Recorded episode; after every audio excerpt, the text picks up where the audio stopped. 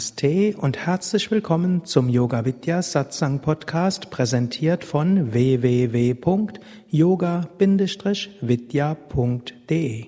Asatoma Satgamaya Tamasoma Jyotirgamaya Mrityorma Mritam Gamaya. Führe uns vom irrtümlichen Verständnis zur Erkenntnis der Wahrheit. Führe uns von der Dunkelheit leidschaffender Verhaftungen zum reinen Licht freudevoller Unbedingtheit. Führe uns von der Identifikation mit dem Vergänglichen zur Verwirklichung des Ewigen. Om Shanti Shanti Shanti Om Frieden, Frieden, Frieden. Om Namah Shivaya. Und willkommen zum Abschluss-Workshop des Seminars, was wirklich wichtig ist im Leben. Und ich habe hier eine Reihe von Fragen, mit denen ich dann mal anfangen will.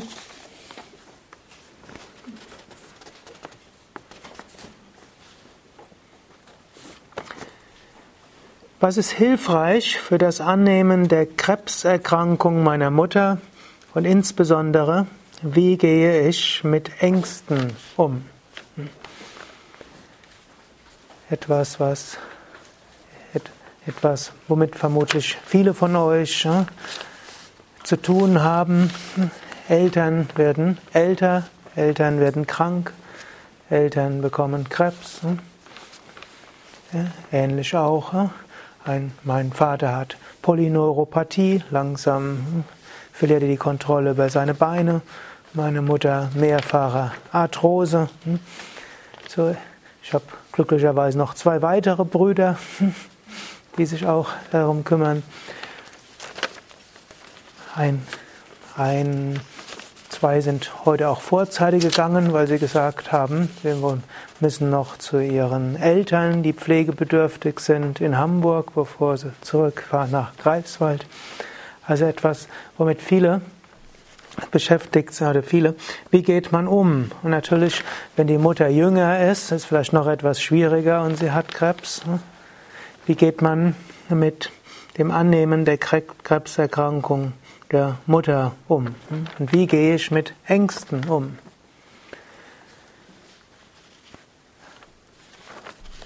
Die wirklich gute Antwort gibt es auf diese Frage nicht, um euch, ich mich jetzt sehr gespannt anschauen. Ich irgendwie merke hohe Erwartungen.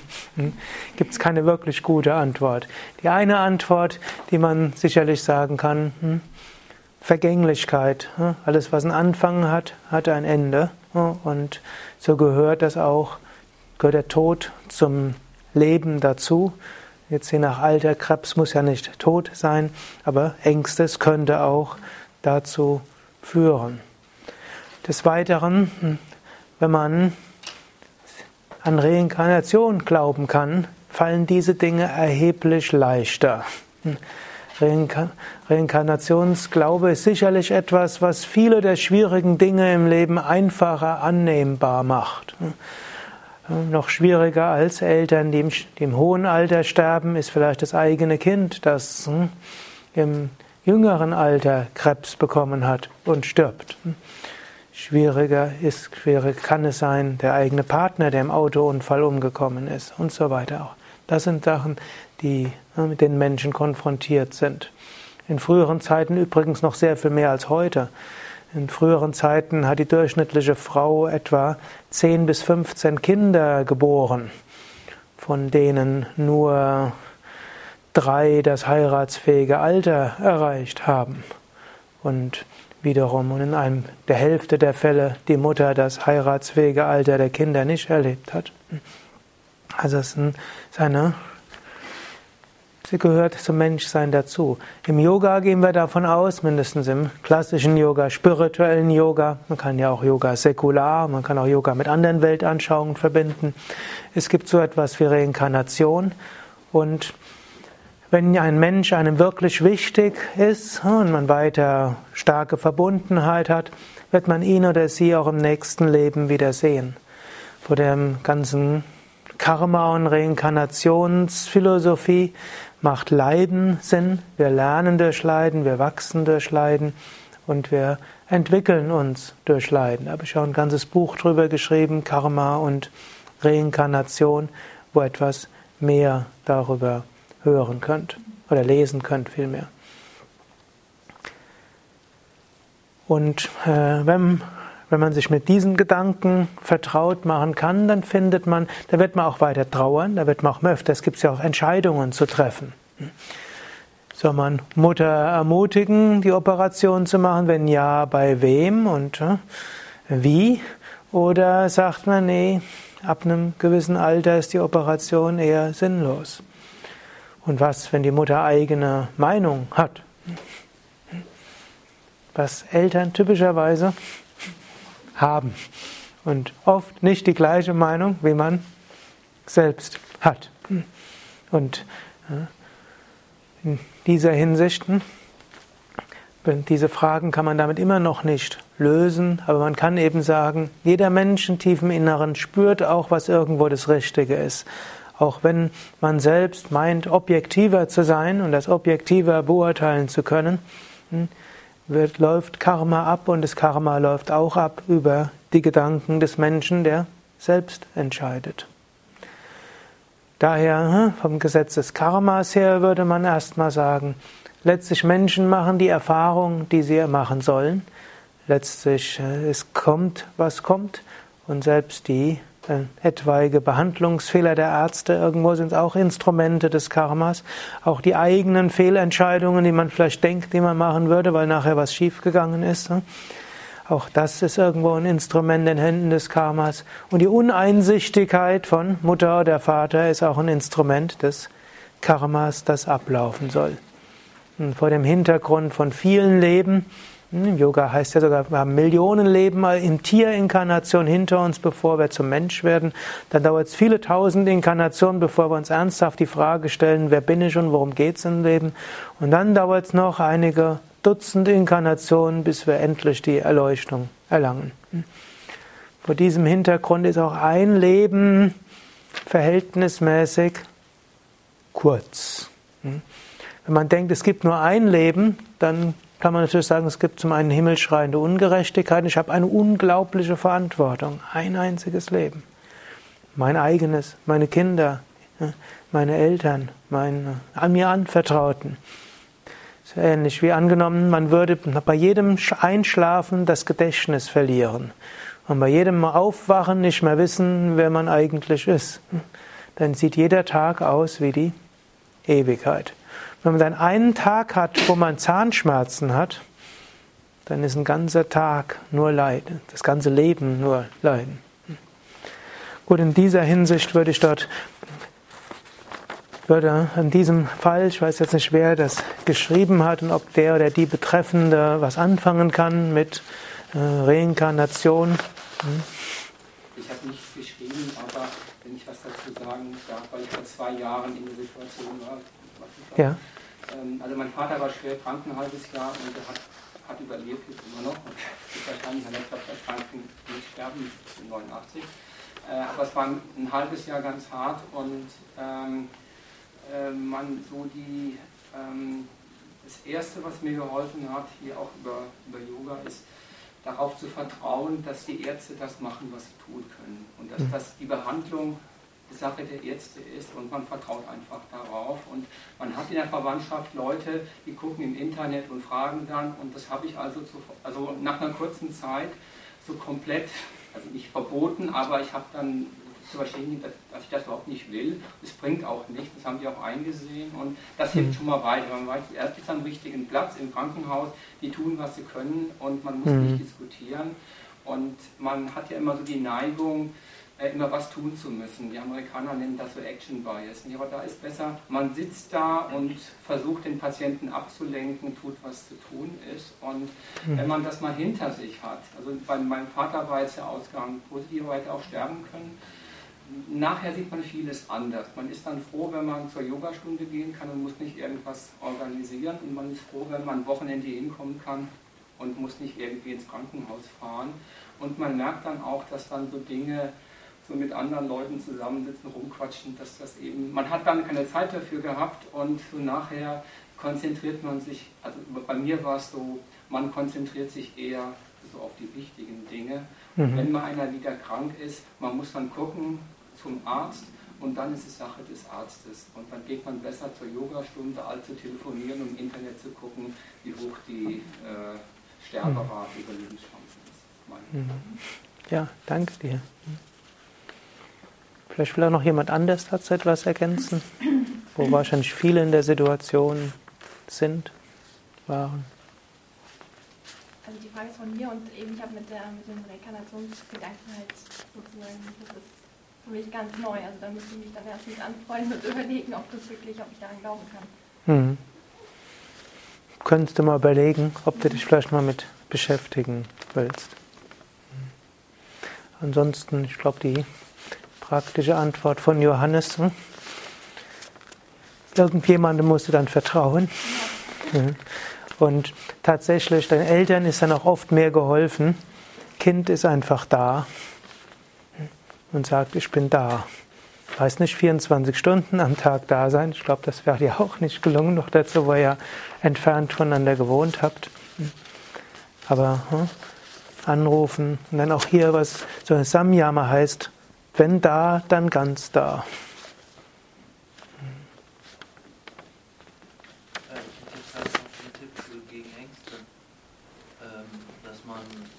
annimmt und dass man sich die dann selbst vergibt und dann auch dankt, dass es so ist und nicht schlimmer. Also mhm. annehmen, vergeben, danken als Gedankenmodell der Annahme von Ängsten. Mhm.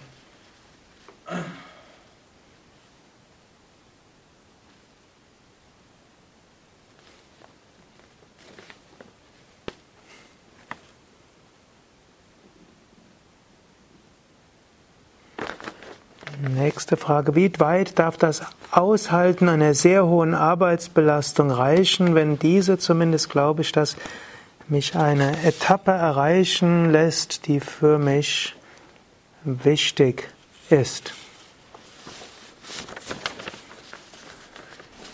Es ist so eine Gratwanderung. Manchmal ist es gut, mal intensiv tätig zu sein.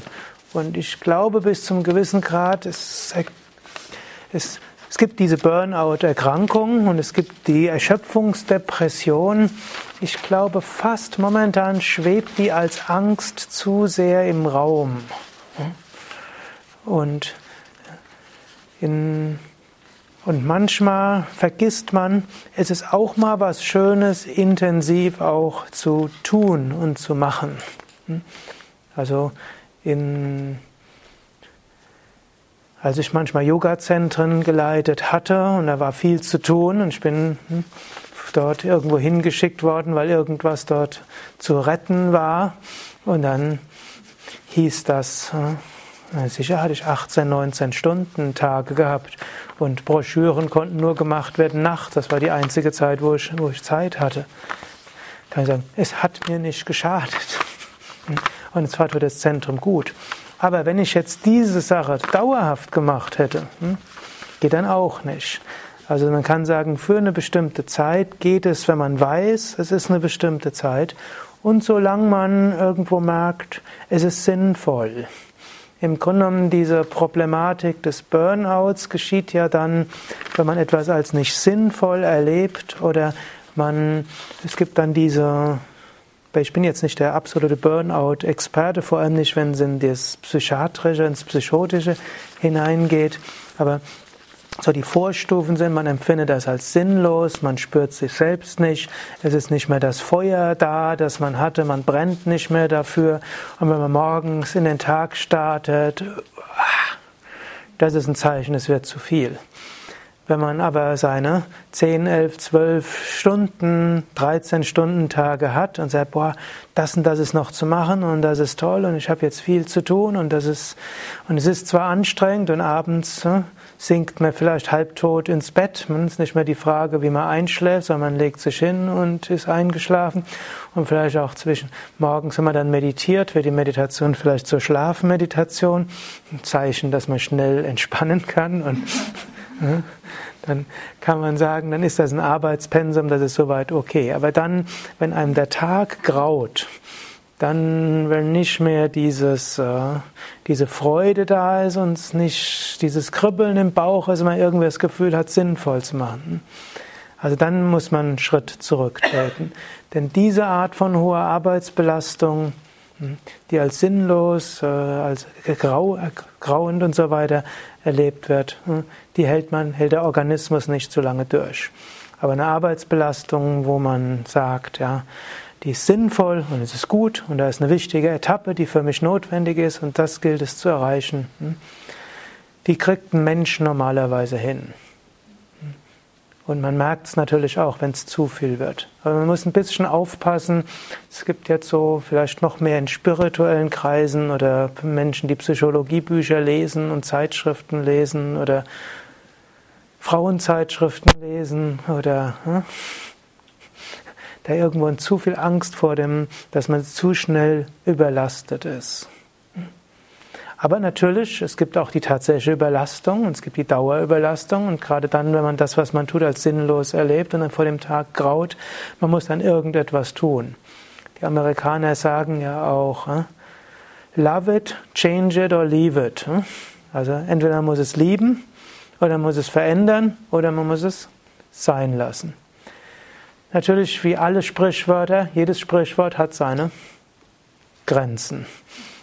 Nicht jeder hat wirklich die Wahl, die freie Berufswahl und in Deutschland vielleicht weniger als das Amerika bis vor fünf Jahren. In Amerika ist das heute auch anders. Heute finden auch die Amerikaner nicht so schnell wieder einen Job, wenn sie halt kündigen. Aber so ein bisschen was kann man dort schauen. Und wenn man irgendetwas als wichtig erlebt, spricht da nichts dagegen, sich auch zu engagieren, solange man merkt, ne, es hält einen beschwingt und so weiter. Es gibt auch in dem Kontext, das muss nicht unbedingt die Fragestellerin dort betreffen, es gibt ja auch Menschen, die haben eine Aufschieberitis. Die werden erst aktiv zwei Tage oder eine Woche oder einen Monat vom, vom Termin. Und jetzt typischerweise die Menschen haben das schon eine ganze Weile und sie denken immer, ich sollte vorher aktiv werden, aber sie werden es nicht. Und dann, wenn mich solche Menschen fragen, dann frage ich sie, kriegst du es denn hin? Ja, ich krieg's immer hin. Und, aber dann muss ich dann die letzten vier Tage, zwölf Stunden am Tag arbeiten und komme zu nichts anderem. Und er sagt, und wie fühlst du dich dabei, wenn, wenn du es machst? Ja, typischerweise gut. Und dann sage ich, wo ist das Problem? Wenn man jemand ist, der letzte Minute alles macht, wo ist das und wenn man es hinkriegt, dann würde ich sagen, wo ist das Problem? Dann ist man halt jemanden, der, der besser, hm? im Yoga würde man sagen, Samyama, voll konzentriert, erst unter Termindruck ist. Dann soll man sich, muss man sich jetzt nicht von den Zeitmanagement und Diktatoren dort beeinflussen lassen, die sagen, es ist ja was Wichtiges, deshalb muss es frühzeitig machen. Wenn er zu denen gehört, die erst zur voller, voller Form auflaufen, wenn Zeitdruck ist, gut, dann wird man erst dann aktiv. Man muss nur aufpassen, ab wann wird der Zeitdruck. Natürlich, wenn man zu denen gehört, die erst dann aktiv werden, wenn Zeitdruck da ist und es dann nicht gebacken kriegen, dann müsste man es anders machen.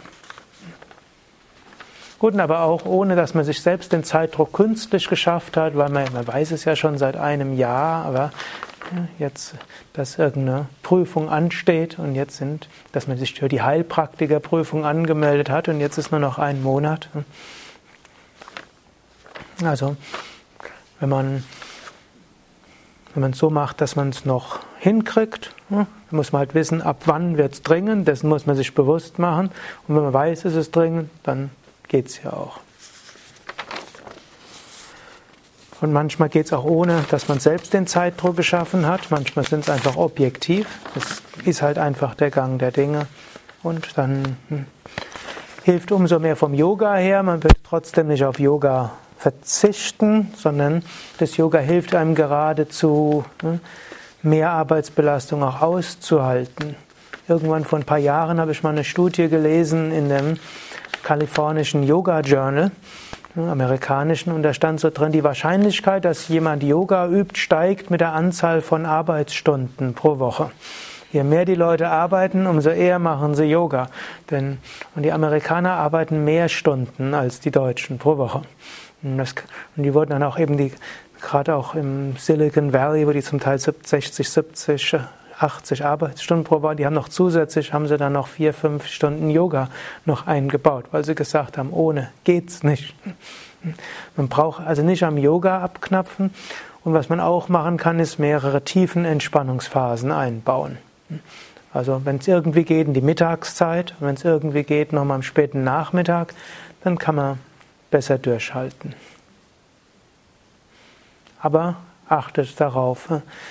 Ich kann mich auch erinnern, der Same Vishnu, der hatte uns manchmal auch so ein bisschen, also ist der Lehrer, bei dem ich gelernt hatte, in durchaus Extreme hinein gepusht. Irgendwann gab es ja das Global Village Peace Festival in Berlin 1983. Da ist der Same Vishnu über die Berliner Mauer geflogen. Da musste man Flugzeug in Einzelheit, Einzelteilen dorthin schmuggeln, um sicher zu sein, dass es geht. Haben wir sind zwei, zwei LKWs, wo das reingeschmuggelt durch die DDR und alles durchgetarnt als Rasenmäher. War ein Ultraleichtflugzeug, schon mit einem Rasenmäher ähnlichem Motor. Und gleichzeitig wurde dort eine Feuerlaufzeremonie organisiert, wo einige Inder eingeflogen wurden. Und dann wurde noch so eine Kavadi-Zeremonie organisiert, wo irgendjemand aus Malaysia hat sich damit 108 Speeren durchbohrt. Die wurden nachher rausgezogen und da fließt kein, floss kein Blut. Und am nächsten Tag waren alle Wunden verheilt. Es wurde die Initiative Generals for the Peace vom NATO und Warschauer Pakt gab es dort 1993 und die wurden auch noch eingeladen. Das war dann ganz verquer. Dann kamen diese Generäle mit ihren Anzügen und saßen dann da. Dann waren die wilden Yogis um sie herum. Dann wurden noch irgendwelche Hellseher eingeladen. Es waren ein paar hundert Leute und dann, wir waren damals Pressearbeit nicht gewohnt. Und jetzt ratet mal, wie viele Mitarbeiter das Ganze machen sollten. Es gab insgesamt zwei Mitarbeiter, die das ganze Projekt gestemmt hatten. Und dann natürlich jede Menge von Freiwilligen, die keine Ahnung hatten. Und es gab überhaupt keinen, der irgendwie Ahnung hatte, wie man sowas macht. Und letztlich die leitende Person, die hat dort einen Monat lang, hat die höchstens drei, vier Stunden jede Nacht geschlafen. Und ansonsten, gut, sie hat schon ihre Meditation, Asanas und Pranayama, und dann musste sie sich reindenken in Aufgaben, die sie nicht kannte. Und hm, war physisch viel zu tun, war viel zu lernen, viel zu machen. Das Ganze ging auch gut. Aber der Same Vishnu hat dafür gesorgt, dass sie direkt danach, ein paar Tage später, für zwei Wochen auf die Bahamas in den Ashram gekommen ist, mit der speziellen Aufgabe, sie darf kein Karma-Yoga machen. Das hilft dann auch, gerade dann, wenn man eine bestimmte, für eine bestimmte Etappe, dass man gleich danach sagt, ja, hm, danach äh, ist etwas anderes dran.